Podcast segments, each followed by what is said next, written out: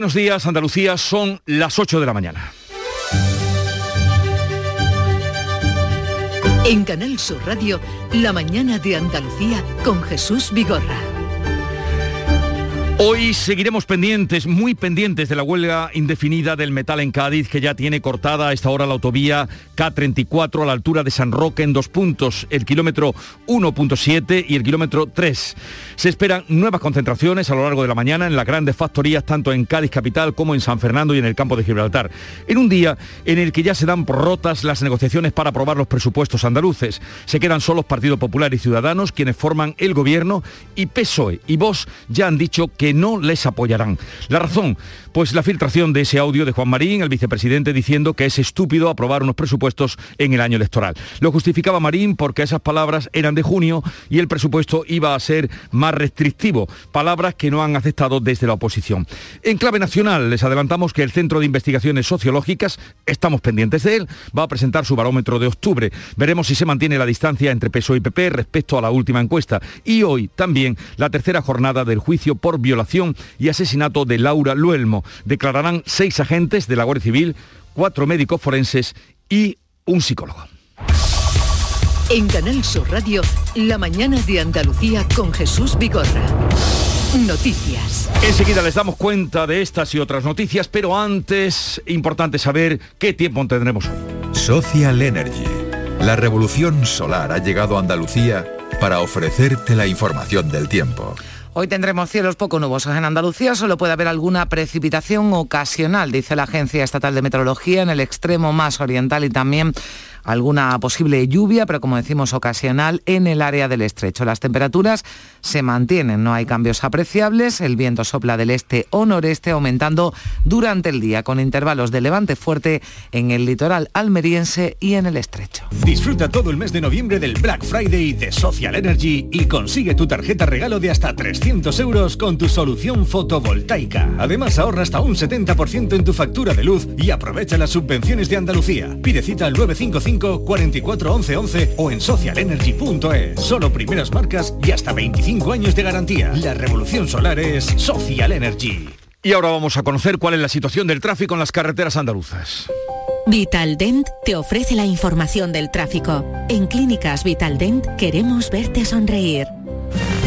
Desde la DGT nos informa Alfonso Martínez, buenos días. Buenos días, hasta ahora en la red de carreteras de Andalucía les vamos a pedir tengan precaución en Almería. Y tráfico lento en la A7 en Viator dirección Barcelona, también en Cádiz complicaciones en esta misma A7 en los barrios en sentido a Barcelona y en eh, la provincia gaditana. Tengan precaución en la CA34 ya que está intransitable por manifestación a la altura de San Roque. En Córdoba hay circulación lenta en la 4 en el Arcángel dirección Madrid Granada en la GR30, en el Zaidín en sentido Bailén y en Huelva complicaciones de entrada por la 497 a su paso por Aljaraque, al igual que en Málaga en la 7 en Fuengirola y en el Rincón de la Victoria en ambos tramos eh, en dirección Cádiz y en Sevilla hay circulación intensa en la 49 en Camas hacia la capital hispalense al igual que en la A376 en Dos Hermanas en la ronda S30 en el puente del Centenario en este caso en ambos sentidos. Hola, soy Nuria Fergo y todos los días me levanto con una sonrisa. Haz tú lo mismo y vuelve a sonreír. Este mes en Vitaldent te ofrecen un 20% de descuento en tu tratamiento de implantología. Llama al 900-101-001 y pide tu cita gratis. En Vitaldent quieren verte sonreír.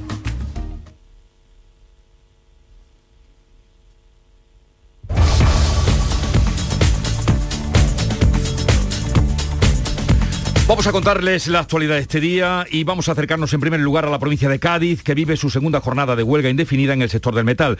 Ya hay barricadas, piquetes y concentraciones de trabajadores en distintas empresas. ¿Cuál es la situación a esta hora de la mañana? Salud, Botaro. Pues a esta hora ya está cortada la carretera industrial en la capital gaditana, atravesada por una barricada a la altura de Navantia desde muy temprano y a esta hora vemos fogatas en industrias como eh, Navantia, Puerto Real y San Fernando o Alestis y habrá que estar pendientes también del tráfico sobre todo en esa carretera donde ya vemos que sale mucho humo, las eh, fogatas ya están encendidas y que fue escenario del enfrentamiento entre las fuerzas de seguridad y los trabajadores eh, en esta eh, primera jornada de huelga. En la segunda, de momento, la situación es parecida, sin visos de acercamiento entre las partes y después de la tensión vivida a la entrada de Navantia. Los sindicatos lamentan lo ocurrido y desmienten que la patronal los haya llamado a negociar para desbloquear el convenio. Lo decía esta misma mañana el secretario de Industria de la UGT, Antonio Montoro que en ningún momento la patronal al día de hoy, a la hora que estamos hablando, se ha puesto en contacto con nosotros para mantener ningún tipo de negociación. Tenemos claro una cosa, que para retirar las movilizaciones ni las jornadas de, huelga es necesario una firma de un documento en el cual todos estemos de acuerdo. Pues esa es la condición que ponen los sindicatos, que cifran el seguimiento en casi el 100%, la patronal del metal en un 15% y condena la violencia de los piquetes. En las últimas horas, los empresarios y la Junta han hecho un llamamiento al diálogo para que se desbloquee la situación. Llegan apoyos eh, para la plantilla por parte, por ejemplo, del alcalde de Cádiz, que lo visibilizaba en sus redes sociales. Esto ocurre en Cádiz, pero también ya hay incidencias en el campo de Gibraltar en esta segunda jornada de huelga del metal con alguna carretera cortada. Cuéntanos, Ana Torregrosa. Sí, la situación se está complicando ya a estas horas en las carreteras de la comarca, los municipios más afectados, San Roque y La Línea. Fernando Grimaldi es el responsable de la sección del metal en comisiones obreras. El acceso a, la autovía San Roque-La Línea está cortado eh, están desviando a la gente por el, higuerón. El acceso también a Guadarranque está cortado. He intentado acercarme y al, al piquete informativo de refinería, como lo hice ayer, en horario habitual como ayer, de seis y media por ahí, y me ha sido imposible, imposible llegar al piquete informativo de refinería y me encuentro ahora mismo en el piquete informativo de Guadarranque. El acceso, ahora mismo estoy viendo un fuego, por cierto, que acabo de decir, que hay un fuego allí. Pues un fuego, de hecho, dos Jesús de los que tengamos constancia a esta hora, uno localizado en la zona de Guadarranque, el otro en los Cortijillos, son puntos todos estos que están en torno al polígono donde se concentran las grandes industrias del campo de Gibraltar, ante las que también hay piquetes informativos, barricadas también y retenciones de tráfico en otro punto más alejado de este polígono industrial, concretamente en la carretera de Tarifa a la entrada a Algeciras. Pues estaremos al tanto y ustedes estarán informados de todo lo que ocurra en esta segunda jornada de huelga del metal. Pero no solo el sector este del metal está revuelto, también la política andaluza anda en aguas revueltas. La oposición da por rotas ya las negociaciones de los presupuestos andaluces tras la filtración de una grabación de Juan Marín en la que el vicepresidente califica de una estupidez aprobar unas cuentas en el último año de legislatura. Carmen Rodríguez Garzón. Sí, tras la publicación de esa grabación que tuvo lugar el pasado verano en una reunión interna de ciudadanos, el vicepresidente presidente de la Junta, ha explicado este martes que sus palabras, en las que se ratifica, corresponden a un momento, a un escenario en el que el Gobierno central había anunciado recortes. Con ese escenario, lógicamente, era una estupidez y una irresponsabilidad presentarle un presupuesto a los andaluces de recortes en sanidad, en educación y en políticas sociales. Pero decía Marín más cosas que tanto PSOE como Vox han visto en este asunto como una excusa para no facilitar la tramitación de las cuentas y comparte este análisis el consejero de la presidencia y portavoz del Ejecutivo, Elías Bendodo, que además aseguraba que el gobierno es uno, que tiene una sola voz y que no contempla en ningún caso el adelanto electoral. La aprobación o no del presupuesto para el año 2022 no condiciona un adelanto electoral. La vocación del gobierno, cambio, sigue siendo agotar la legislatura.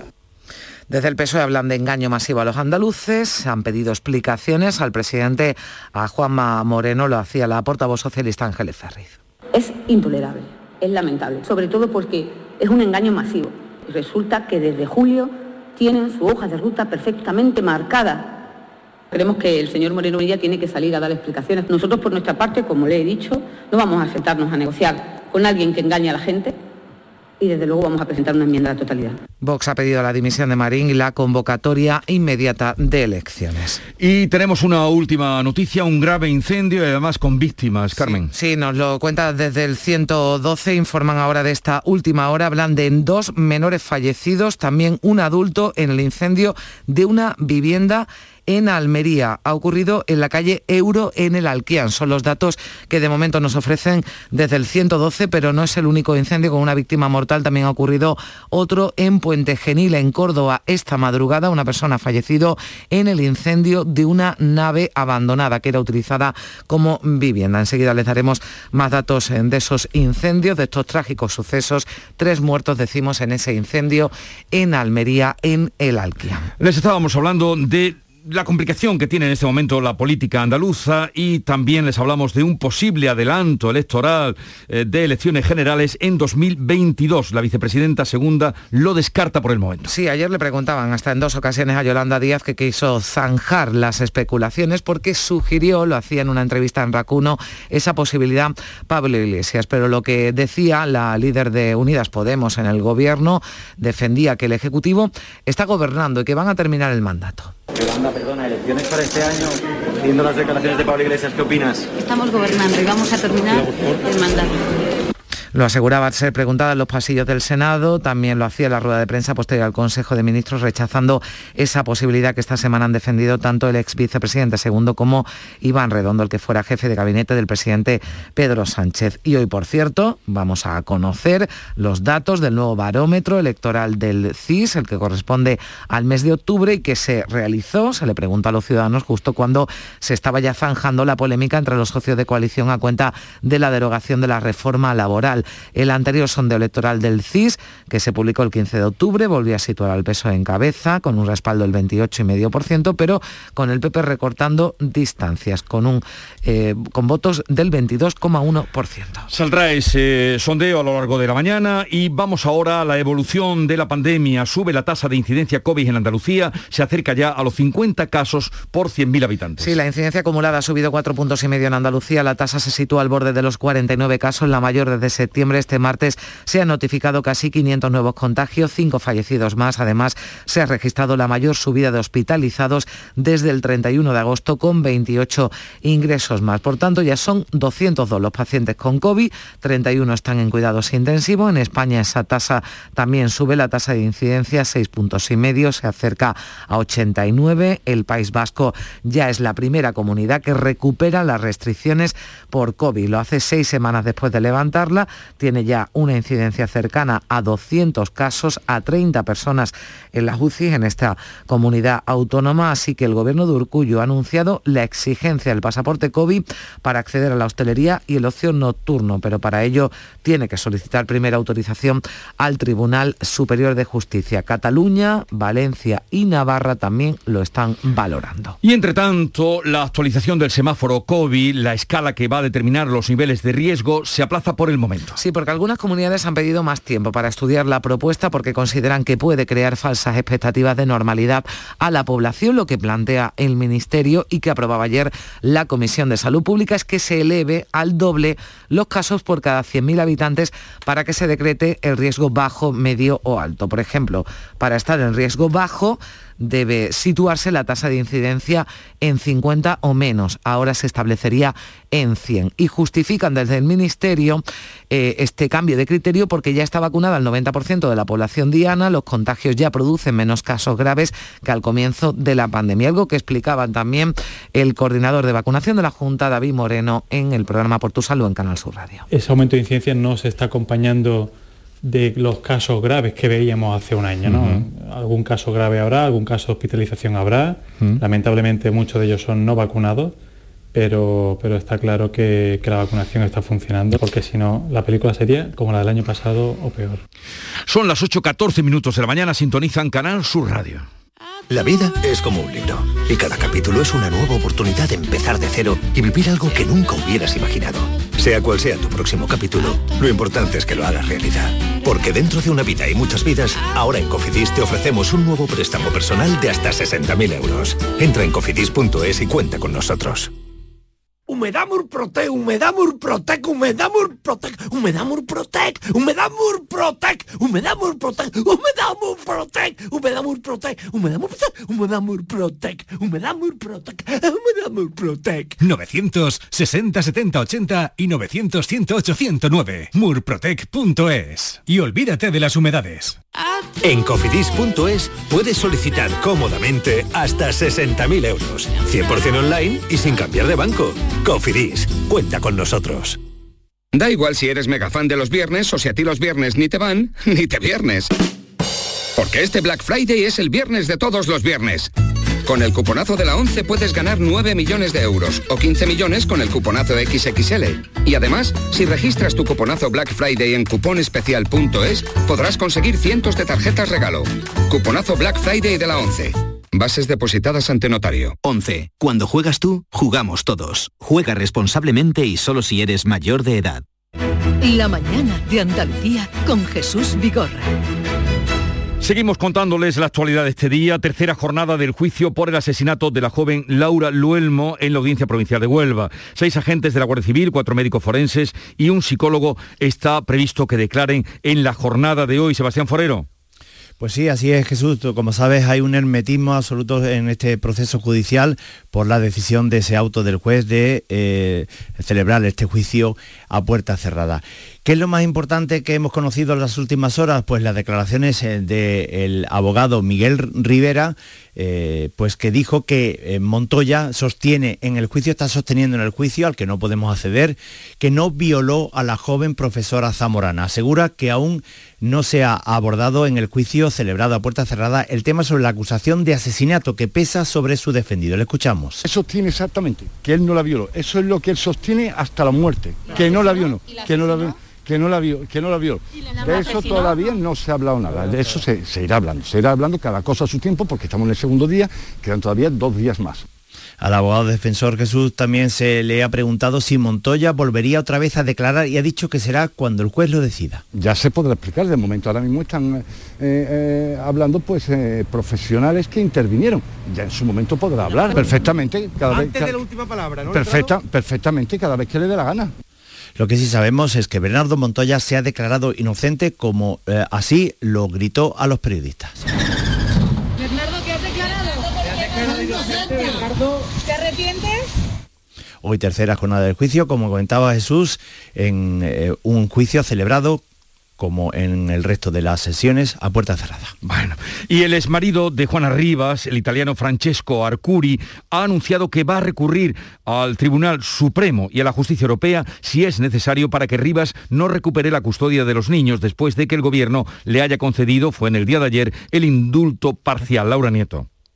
Este aspecto, el de la custodia, está contemplado en el indulto parcial de Juana que ayer aprobó el Consejo de Ministros. La pena de dos años y medio por sustracción de sus dos hijos queda reducida a la mitad, a un año y tres meses de prisión. Y además se le conmuta la inhabilitación para ejercer la patria potestad de sus hijos por 180 días de trabajo en beneficio a la comunidad. Con esto no está de acuerdo Francesco Arcuri. Juana Rivas ha cumplido cinco meses de condena y restando el indulto del gobierno le quedarían siete meses de privación de libertad. Su abogado, Carlos Aránguez, confía en que el magistrado suspenda la pena. Lo más normal es que se suspendiera la pena. Si no fuera así, nosotros pediríamos a instituciones penitenciarias que se aplicara un tercer grado penitenciario, que es un régimen pues, eh, de prácticamente libertad el indulto está condicionado a que no cometa delitos contra los derechos y deberes familiares en cuatro años desde la publicación del decreto. En Málaga, el rey y el presidente de la Junta inauguran la cumbre de Fundación Cotec Europa junto a los presidentes de Italia y Portugal. José Valero. El rey Felipe VI, que ha visitado cuatro veces la capital desde que asumiera la jefatura de Estado, va a presidir la cumbre sobre innovación Cotec Europa en la capital, bajo el título La transición hacia la economía intangible en Europa, se celebra en el auditorium Edgar Neville de la Diputación. Tras el evento habrá una cena en el Hotel Miramar. La cumbre cuenta con la visita del presidente de Portugal, Marcelo Rebelo de Sousa, y del presidente de Italia, Sergio Mattarella. El presidente de la Junta va a acompañar también al rey. La jornada incluye la presentación de un informe que analiza la situación y evolución de los activos intangibles, como las patentes, marcas, derechos de autor, fondos de comercio, dominios de Internet o franquicias en España, Italia y Portugal. Vamos a conectar con Almería, dábamos un apunte hace unos momentos de ese incendio con tres víctimas eh, mortales. María Jesús Recio, ¿qué nos puedes adelantar? Sabemos que son dos menores y una persona adulta los que han fallecido esta madrugada en el incendio de un ático en el Alquian, en concreto en la calle Euro. Sobre las 12 y 10 de la madrugada, los vecinos alertaron del humo y llamas en ese ático. Acudieron de inmediato el 112, los bomberos de Almería, Policía Local y la Policía Nacional, que actuaron el protocolo judicial para sofocar el fuego y esclarecer las causas del suceso. En el lugar permanecen, de hecho, todavía allí la Policía Judicial y Científica inspeccionando la zona. El 112 ha informado que solamente las llamas han afectado a la habitación del inmueble en la que estaban presumiblemente las tres personas fallecidas, esos dos menores y un adulto del que de momento no se conocen más datos. Bueno, tres personas fallecidas, tres víctimas mortales y tenemos también información de otro incendio en Puente Genil, Córdoba. Sí, de ese que hablábamos, una persona ha fallecido en el incendio de una nave abandonada que era utilizada como vivienda en esta localidad cordobesa. Ocurría esta madrugada, aún no sabemos el origen, en la calle Cuesta del Molino, en Puente Genil. Nave, como decimos, utilizada por dos personas como vivienda y una de ellas ha fallecido. Se han visto afectados unos 500 metros de la nave abandonada por las llamas, según los primeros cálculos de los servicios de emergencia que fueron movilizados al detectarse el fuego. Las circunstancias están siendo investigadas por la Guardia Civil. Vamos ahora con otro asunto. El Consejo de Gobierno aprobó en su reunión de ayer una declaración institucional en defensa de la ejecución del corredor mediterráneo a su paso por Andalucía. Sí, un texto que pide al Gobierno central que utilice los fondos europeos para acelerar unas obras que supondrían la modernización del ferrocarril y por extensión del transporte terrestre en Andalucía. Una declaración institucional que será remitida al Parlamento de Andalucía y al Ministerio de Transportes, aunque la competencia del transporte terrestre del Estado, la declaración aboga por una línea de cooperación institucional que permita la vertebración ferroviaria de Andalucía y recuerda que nuestra comunidad confluye en tramos del corredor atlántico, del corredor mediterráneo y el tramo central con un eslabón común que es la línea ferroviaria Bobadilla-Algeciras que conecta con el puerto algecireño, punto fundamental de entrada de mercancías a nuestro país. Y se encuentra con nosotros Marifran Carazo, consejera de Fomento, Infraestructuras y Ordenación del Territorio. Consejera, buenos días. Hola, buenos días. Además de esa declaración institucional, ¿qué más se puede hacer desde la Junta de Andalucía para acelerar o para echar a andar el corredor del Mediterráneo? Bueno, desde la Junta de Andalucía llevamos años reclamando eh, este impulso definitivo al corredor mediterráneo, objetivo que también comparte Europa y en su ramal central, a su paso por nuestra comunidad autónoma. Andalucía es hoy la comunidad autónoma más retrasada para completar las obras del corredor, acumula retrasos, el gobierno de Sánchez ha acumulado retrasos e incertidumbres. Hoy se encuentra el tramo de Murcia-Almería parado en sus cuatro contratos. La ministra incluso ha confirmado recientemente en el Foro Empresarial Quiero Corredor que hasta 2026 no se verá completada esta infraestructura. Si el proyecto constructivo, el tramo Almería-Granada, el único tramo de todo el corredor mediterráneo de toda Europa que carece hoy de proyecto constructivo, luego lejos queda el comienzo de las obras. Aún falta también por resolver el tramo Granada-Bobadilla, su paso por Loja, dificultades técnicas que carecen hoy de respuesta y solución. Y el tramo Bobadilla-Algeciras, hemos dicho, que coincide con ese ramal central, que necesita también de impulso y agilidad a la hora de aprobar ese proyecto definitivo que está pasando a su trámite ambiental. Esto significa que el corredor mediterráneo y central, a su paso por nuestra comunidad autónoma, es el trazado que acumula más retrasos y que se encuentra incluso en fase embrionaria en algunos de sus tramos sin proyecto constructivo. ¿Qué hemos hecho? Aprobado una declaración institucional, el Gobierno de la Junta de Andalucía. Ayer mismo remití esa declaración a la ministra en numerosas ocasiones hemos reclamado agilidad y compromiso con un corredor que es vital para la economía andaluza, para posicionar Andalucía en igualdad de otros territorios y para acompañar una estrategia, la que ha emprendido el nuevo gobierno de la Junta de Andalucía, de conseguir que Andalucía se convierta en esa gran plataforma logística del sur de Europa, coordinando la actividad de nuestros puertos, con el puerto de Algeciras como buque insignia de todos ellos, pero también con las tareas logísticas que estamos impulsando una tras otra para favorecer esta actividad donde Andalucía tiene también que marcar liderazgo, como lo están haciendo nuestros puestos.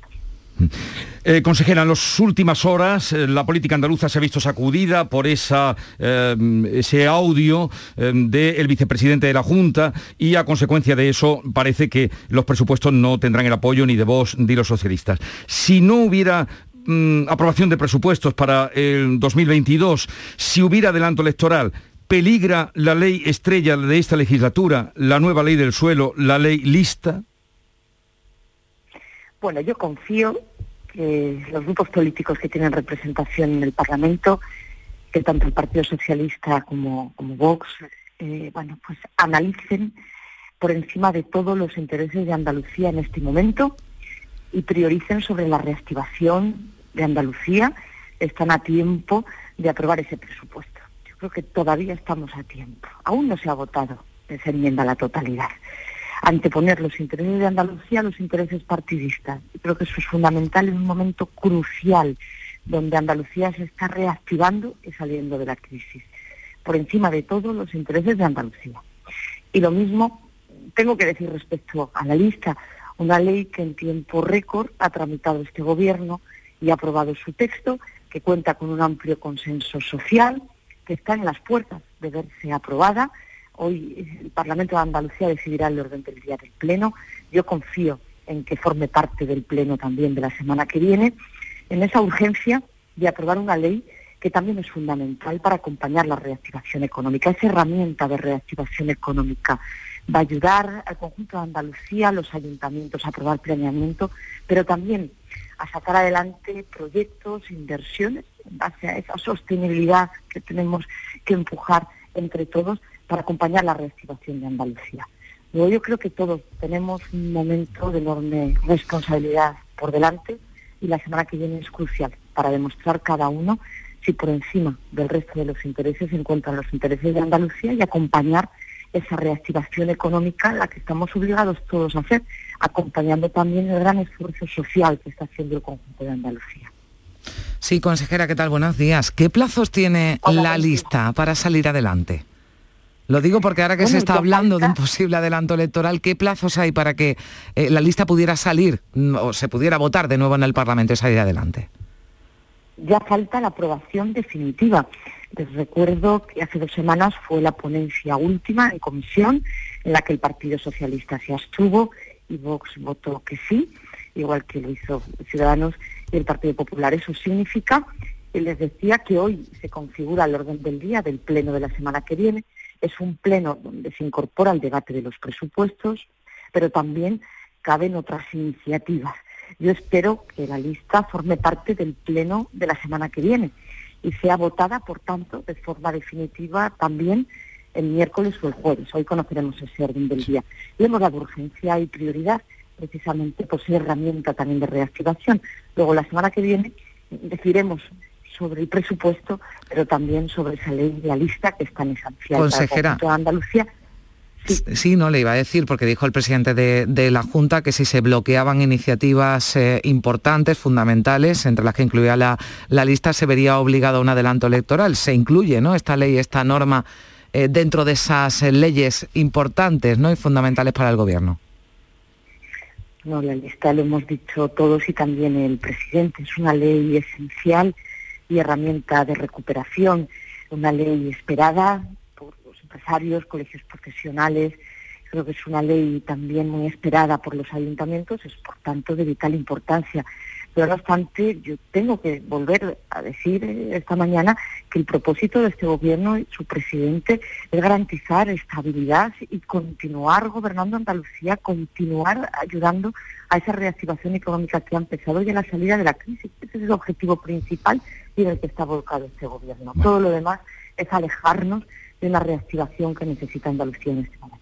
Marifran Carazo, consejera de Fomento, Infraestructura y Ordenación del Territorio, gracias por estar con nosotros. Un saludo y veremos qué pasa la semana que viene. Buenos días. Muchísimas gracias. Buenos días.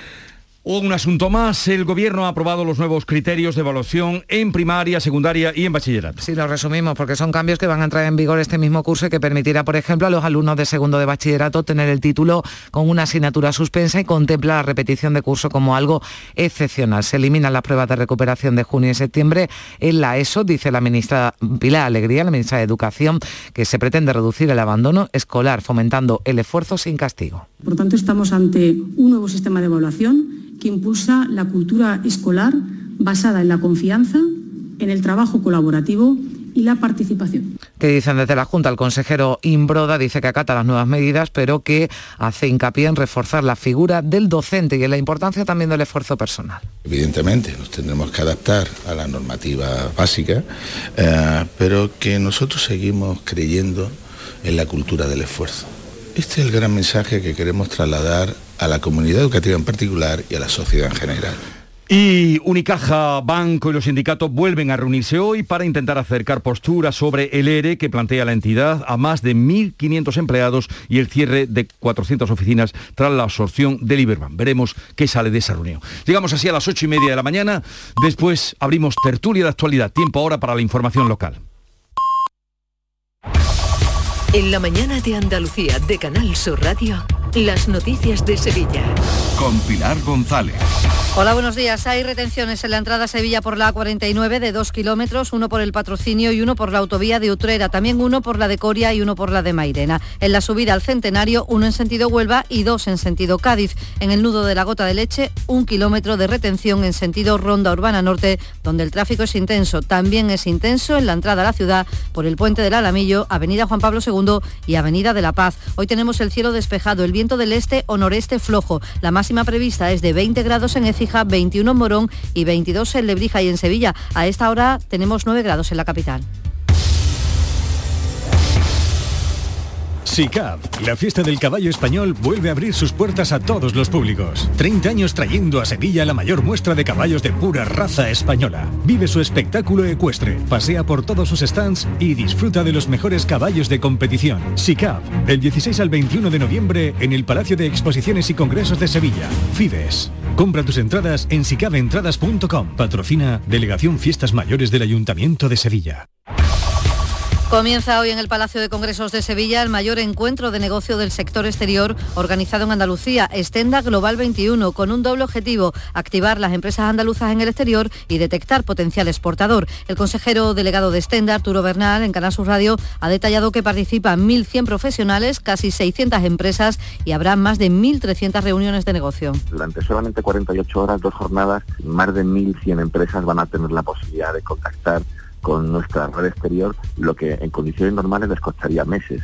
También en el Palacio de Congresos, el Salón Internacional del Caballo abre hoy sus puertas al público tras la inauguración la pasada tarde con lleno absoluto. Hay más de mil caballos, genera 2.000 puestos de trabajo directamente y esto da una inyección para la ciudad, como señala el vicepresidente de la Junta de Andalucía, Juan Marín. Es un escaparate internacional de primerísimo nivel donde evidentemente se van a, a ver pues, los mejores ejemplares del mundo, pero sobre todo, además de las ganaderías, las mejores empresas vinculadas al sector ganadero que hay no solamente en Andalucía, sino a nivel internacional. La Universidad de Sevilla celebra hoy mañana su octava feria de empleo en la que los asistentes pueden participar en más de 70 procesos selectivos para cubrir vacantes en empresas. Es en el antiguo pabellón deportivo de la Escuela Técnica Superior de Arquitectura. Y toda la provincia de Sevilla deja atrás la denominada nueva normalidad al superar los 25 casos de coronavirus por cada 100.000 habitantes. La tasa está concretamente en 26,5. Se suman 45 contagios y 4 fallecidos. En toda la semana pasada fallecieron cinco y ya llevamos cuatro en esta. En estos momentos hay 40 hospitalizados y hace poco más de una semana solo había 20. El alcalde de Sevilla, Juan Espadas, pone esta mañana la primera piedra del nuevo centro cívico de Sevilla Este, en la calle Flor de Gitanilla. En principio está previsto que comunique cuándo se va y quién le sustituye en la alcaldía. El actual concejal de Cultura, Turismo y Hábitat Urbano, Antonio Muñoz, será quien le sustituya con toda probabilidad, pero él prefiere mantener la prudencia hasta el último momento. el rabo todo es toro y por tanto en política me consta que ha habido casos de personas que iban a ocupar un cargo de alta responsabilidad y en último momento pues ha decaído por circunstancias X. La Gerencia de Urbanismo del Ayuntamiento de Sevilla ha aprobado el contrato para la conservación de la Plaza de España, dos años de vigencia y un presupuesto de 150.000 euros. Y el Ayuntamiento de la capital pone en marcha la próxima semana el dispositivo de la campaña de frío para atender a las personas sin hogar durante el invierno. El servicio se reforzará cuando el frío sea más extremo, lo señala el delegado Juan Manuel Flores. Para la época de frío extremo, cuando se disparan las alertas por la EMET, dispondremos e incrementaremos el número de plazas utilizando hostales. El objetivo finalmente es que nadie, nadie se pueda quedar sin un alojamiento durante este invierno en, la ciudad de, de Sevilla. Esta campaña permitirá habilitar más de 500 plazas en centros de atención municipal e incrementar también la atención en la calle. Deportes, Nuria Gaciño, buenos días. Buenos días. Pendientes en el Sevilla del Papu Gómez, que se ha lesionado con su selección. De hecho, no ha podido participar en el partido que Argentina ha empatado a cero esta madrugada ante Brasil. Todo ello por culpa de un golpe en la rodilla izquierda que se produjo en el encuentro anterior contra Uruguay. Habrá que ver ahora cuál es el alcance exacto y el tiempo de recuperación. Mientras en el Betis, Junta General sin sobresaltos, por mayoría, aprobadas las propuestas de recuperación económica y mejora en infraestructuras como la ciudad deportiva y el estadio. Y les contamos además que la Federación Española de Fútbol devolverá el importe íntegro de las entradas a los aficionados que entraron el domingo en el estadio de La Cartuja un cuarto de hora más tarde por incidencias en las puertas de acceso. A esta hora tenemos 8 grados en Huevar, 4 en Lora de Estepa, 7 en Marchena, 9 grados en Sevilla.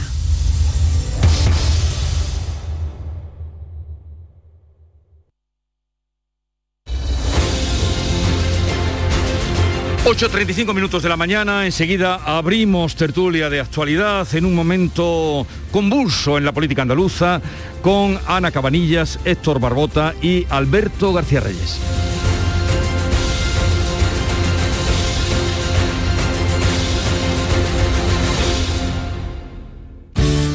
Buenos días. En el sorteo del cupón diario celebrado ayer, el número premiado ha sido 51.535. 51535.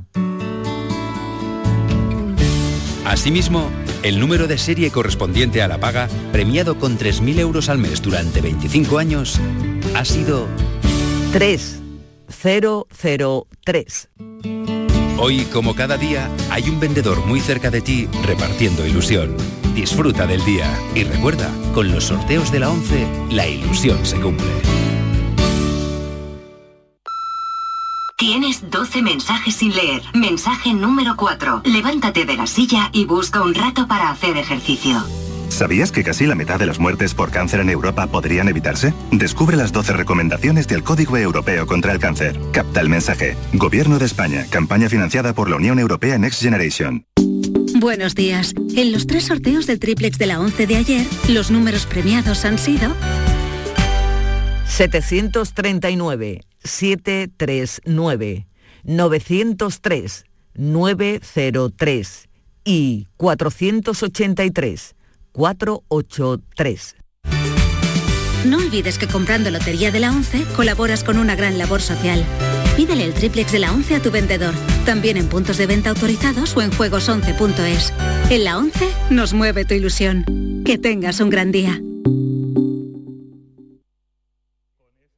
En Canal Sur Radio, por tu salud, responde siempre a tus dudas. Desde el próximo diciembre los enfermos de fibrosis quística disponen de un medicamento que va a revolucionar sus tratamientos. La fibrosis quística se diagnostica en la edad pediátrica y tiene graves consecuencias para los pulmones y la calidad de vida. Esta tarde las mejores especialistas y representantes de pacientes atienden tus dudas y preguntas en directo. Envíanos tus consultas desde ya en una nota de voz al 616-135-135. Por tu salud, desde las 6 de la tarde con Enrique Jesús Moreno. Súmate a Canal Sur Radio, la radio de Andalucía.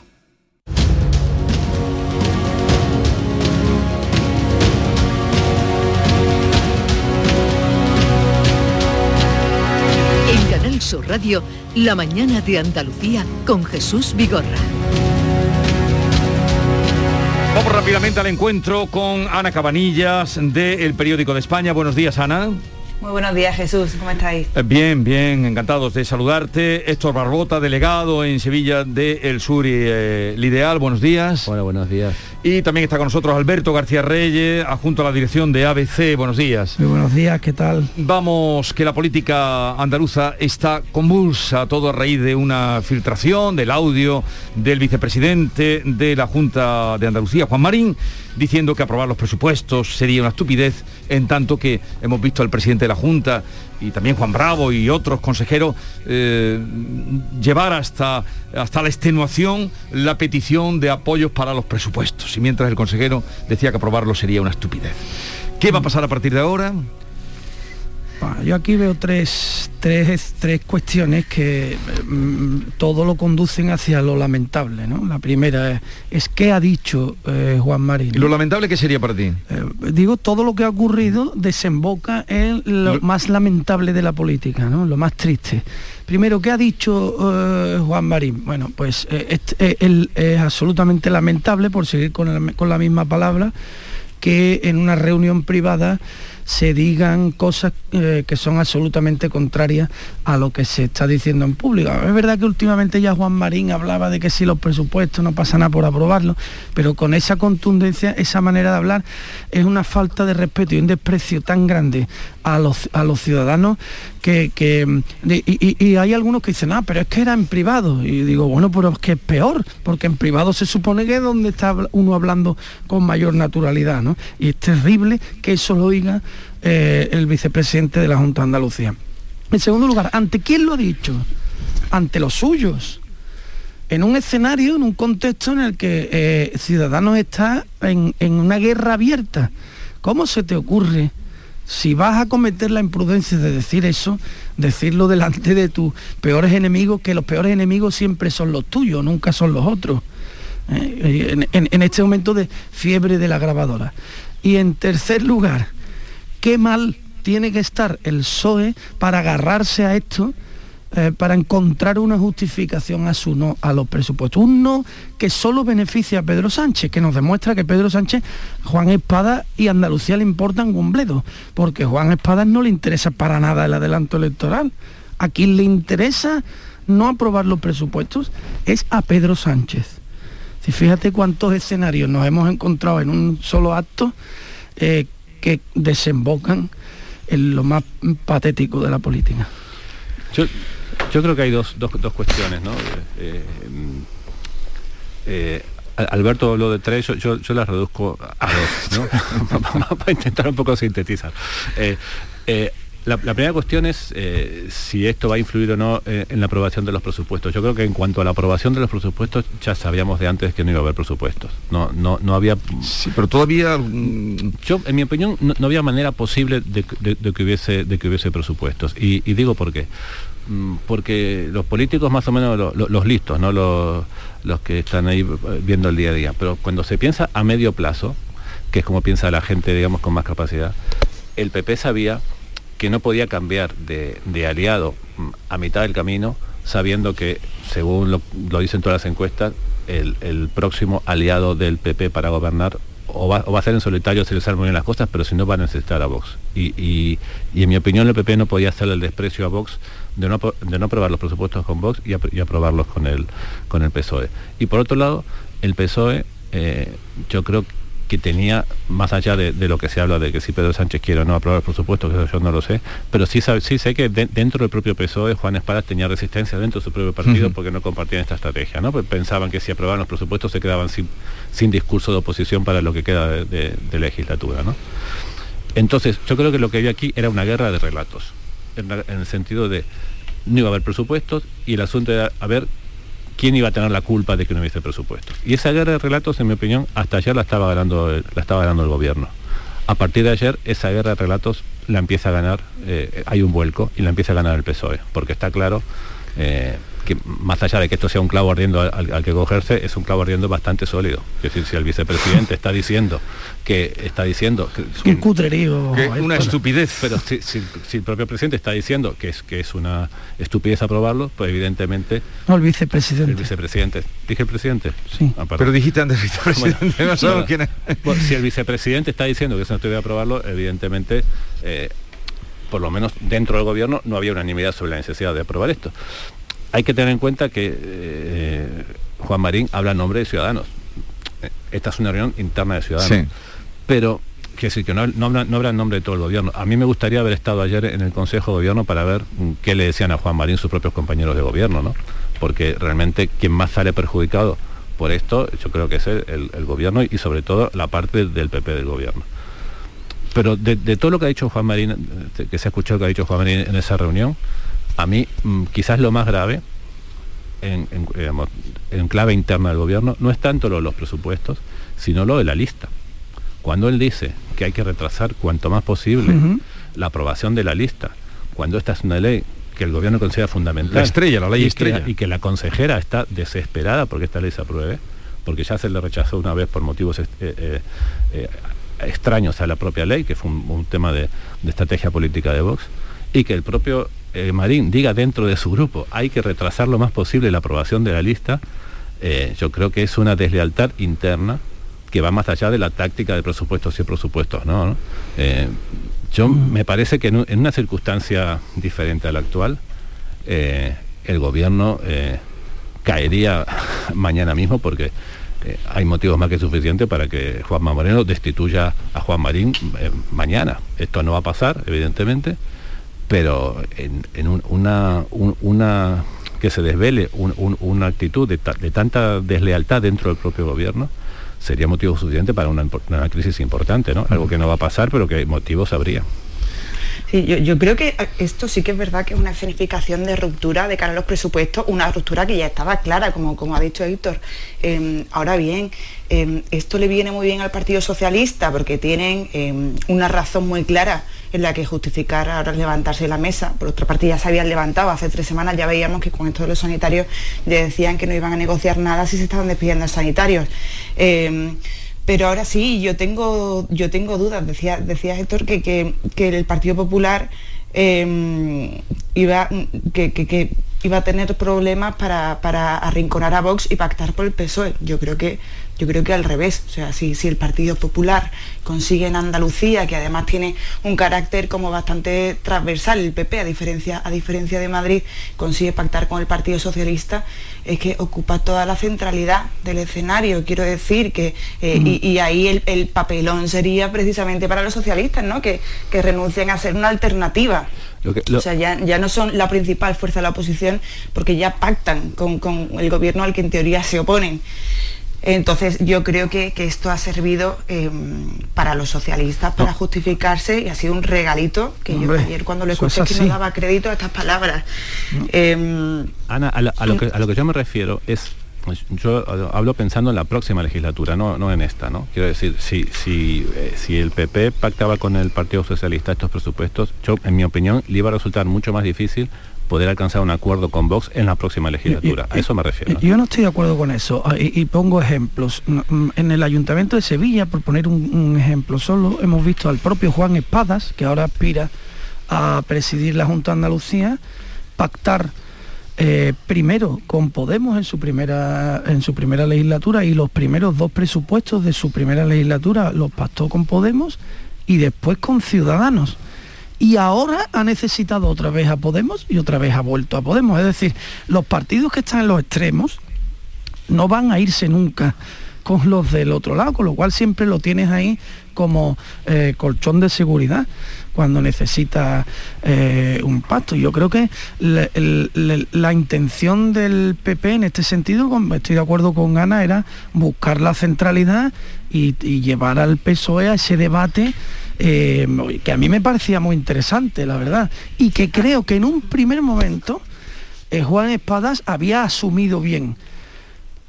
La primera reunión en Ferraz ya cambió las cosas, porque en Moncloa no interesa un acuerdo del PP con el PSOE, en Andalucía de ninguna manera. Pero yo quisiera que, tal como está el tablero ahora, mmm, ¿qué va a pasar? Eh, el panorama político andaluz.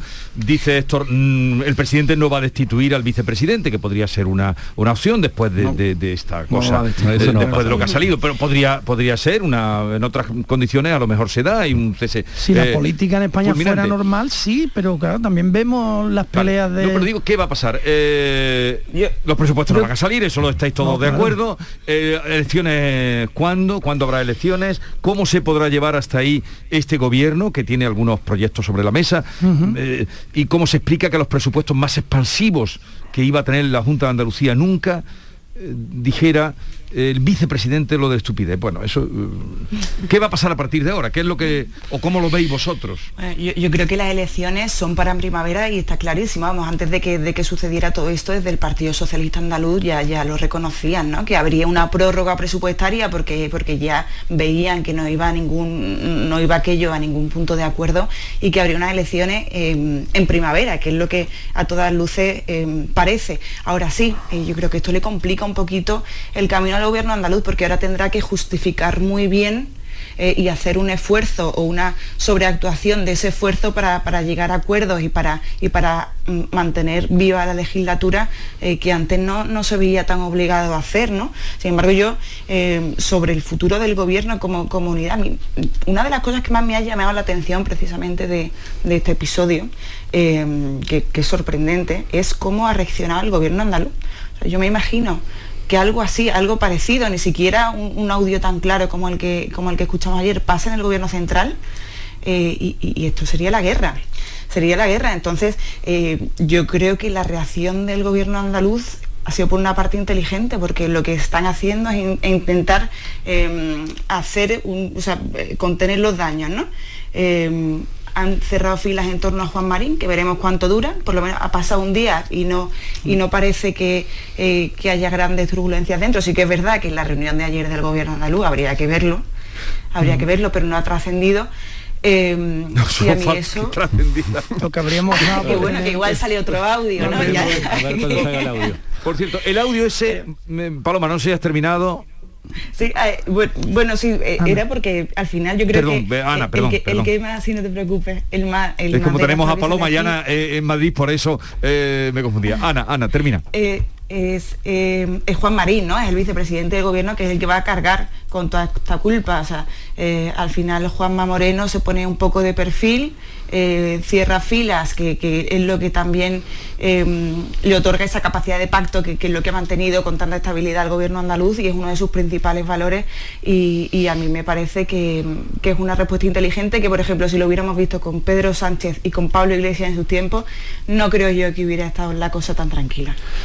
Yo, yo creo que eh, pensaba, pensaba hasta hace unos días que la, la, la, legislatura se iba a agotar y que no iba a haber adelanto electoral, porque en fin creía que todos estaban haciendo un paripé, fundamentalmente porque a Juan Espadas no le interesa para nada el adelanto electoral, bueno, no le da tiempo a, a entrar en la pugna con, con el PP. Sin embargo, eh, hay algún dato de estos últimos días que me hace, me, lleva a pensar que es posible el adelanto. Y, y, digo cuál es el más claro para mí. Juan Espada lleva en varios meses diciendo que no iba a dejar la alcaldía de Sevilla hasta que no se convocaran elecciones y que lo eh, retrasaría esa decisión si las elecciones se, se, celebran en su fecha natural, que es noviembre de, sí. del año que viene, pues lo haría de manera natural cuando se convocaran las elecciones el tiempo antes que, que estipula la, la, ley, ¿no? Bueno, Juan Espadas va a anunciar hoy, hoy, su dimisión. No sé qué día se va a ejecutar, pero la va a anunciar hoy. Anuncio. Hoy y va a, a, desvelar quién le va a sustituir en el Ayuntamiento de Sevilla hoy. Vale, ¿y se va a ir al Senado? Y se va a ir al Senado. ¿Seguro? Y se va a ir al Senado además de manera, yo creo que inminente. ¿Creéis eh, que ocupará la plaza del Senado? Sí, sí, sí, ¿O que, sin duda. Sí, ¿Estáis sí, convencidos? Seguro, ¿No? ¿Creéis, después de lo que se había formado cuando anunció que se iba al Senado, ha habido muchas No, no, pero muchas se va a ir al Senado contra. porque ahí, claro, ahí el lío está en que él no tenía otro puesto institucional. Pues claro, y el partido no se va a gastar dinerito en pagarle el sueldo. Hasta ahí podíamos llegar, para eso está el Senado, que es el sitio donde todo el mundo sabe que se coloca al que no tiene ya nada que hacer. Es que es muy, tri muy triste todo esto, ¿eh? También eh, por una cuestión de visibilidad, ¿no? Por tener sí, una pero... palestra un poco pública, por poder preguntarle, no sé. Pero el Senado cuando da tú poca eres el, visibilidad, cuando tú eres el secretario, cuando tú eres el secretario general del Partido Socialista en Andalucía, que es el gran vivero de votos del PSOE en España, y eres eh, y eres además el candidato a la Junta de Andalucía, tú ya tienes toda la visibilidad. Al Senado yo creo que va para otra cosa, No, a- a- sinceramente. eh, el Senado lo que puede hacer es quitarle quitarle horas y días a, a estar aquí en Andalucía, con lo cual. Pero no digamos, le puede restar eso. eh, Es que yo creo que el problema que, que tenemos como sociedad es que tenemos asumidas cosas que son, que son eh, insostenibles. Y una de ellas es que el Senado es un cementerio de elefantes o un sitio donde colocar a la gente para que tenga un sueldo. O sea, tú le preguntas a cualquier persona de la calle qué hace el Senado y dice, bueno, el Senado no, no- no lo sé. Colocar gente. Exactamente. Es tremendo. Entonces, yo creo que hay cosas que los partidos tienen naturalizado, que a, a mucha gente le parece mal, pero que los partidos ni se plantean cambiar. Y eso pasa con, con- todos los partidos. Lo entretenido de ver a Espadas en el Senado también va a ser verle con Susana Díaz, que la tenemos allí también desde hace un mesecito. Entonces, claro, van a ser, el, eh, Andalucía tiene tres senadores por designación autonómica y Espadas y Andalu- a Susana no se la van a, a quitar de ahí, de manera que los veremos eh, en el Senado, a ver qué tal esa relación también. A mí me parece- Susana lo ha hecho muy bien, ¿eh? Susana ha aprovechado muy bien su tiempo en Madrid y está en, en varias tertulias aquí a, ni- a nivel nacional, con lo cual ella sí ha conseguido eh, algo de proyección o de visibilidad, que ya veremos si Espada también eh, Sí, pero abre un poco ese a- a- camino. A, ¿no? mí me parece a muy decepcionante por parte de Juan Espada lo que ha hecho de irse al Senado y cómo está gestionando muchas cosas. Me está decepcionando mucho. Primero que usara eh, Sevilla como trampolín político después de haber conseguido el apoyo de los ciudadanos de Sevilla para una transformación de la ciudad que yo no he visto por ningún sitio. La verdad, ha hecho muchas cosas de, administrativamente, hay muchos proyectos que están ahí que a lo mejor algún día salen, ha avanzado mucho burocráticamente, todo lo que tú quieras, pero en el día a día de la ciudad no se ha visto un cambio muy grande.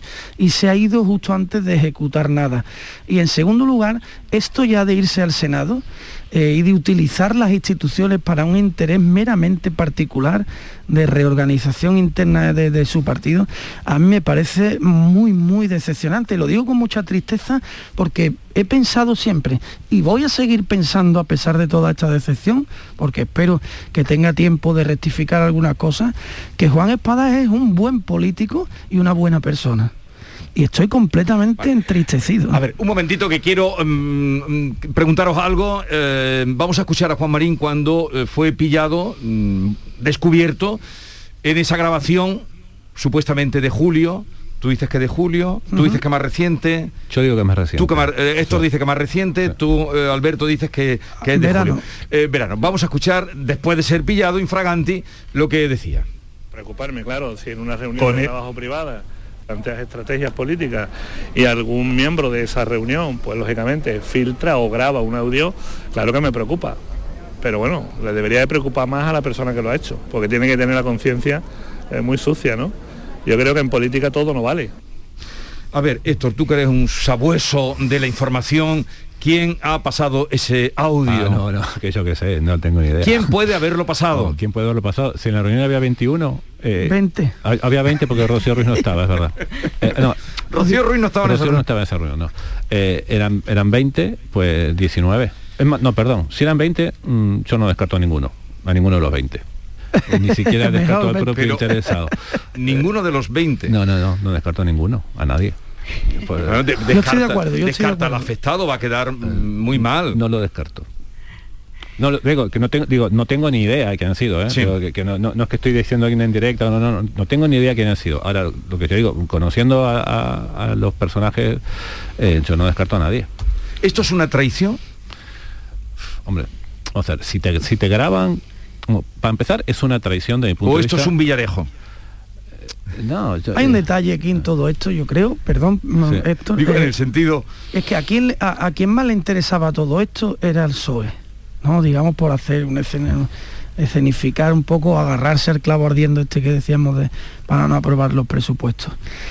Mm, Por donde ha salido la grabación y se ha difundido, eso lo han movido desde el PSOE. Vamos a hablar aquí claro porque todos somos Pero, eh, sabemos de lo que estamos Del hablando. PSOE no podía haber No en esa reunión ninguno. No, pero que alguien de Ciudadanos ha hecho llegar esa grabación al PSOE. Alguien de Ciudadanos que a lo mejor tiene acuerdos de futuro con el o PSOE. directamente, es no, que es tremendo. Yo no, yo, no, yo, no, yo no iría tan lejos. Lo que está claro, es- esto se filtró en Madrid, no se filtró aquí en, en Sevilla, se, se filtró en Madrid, la periodista que lo firma es, es de, es de Madrid, no es de aquí. Y para mí siempre la, la explicación de estas cuestiones, si- siempre pa- para mí, la, la más plausible es la más lógica y la más simple, ¿no? Eh, en aquella remodelación que hubo del grupo interno de- de- del grupo de ciudadanos, donde se cambió portavoz, eh, eh, viceportavoz, el presidente del grupo, que hubo, ahí quedó mucha gente herida y mucha gente muy enfadada.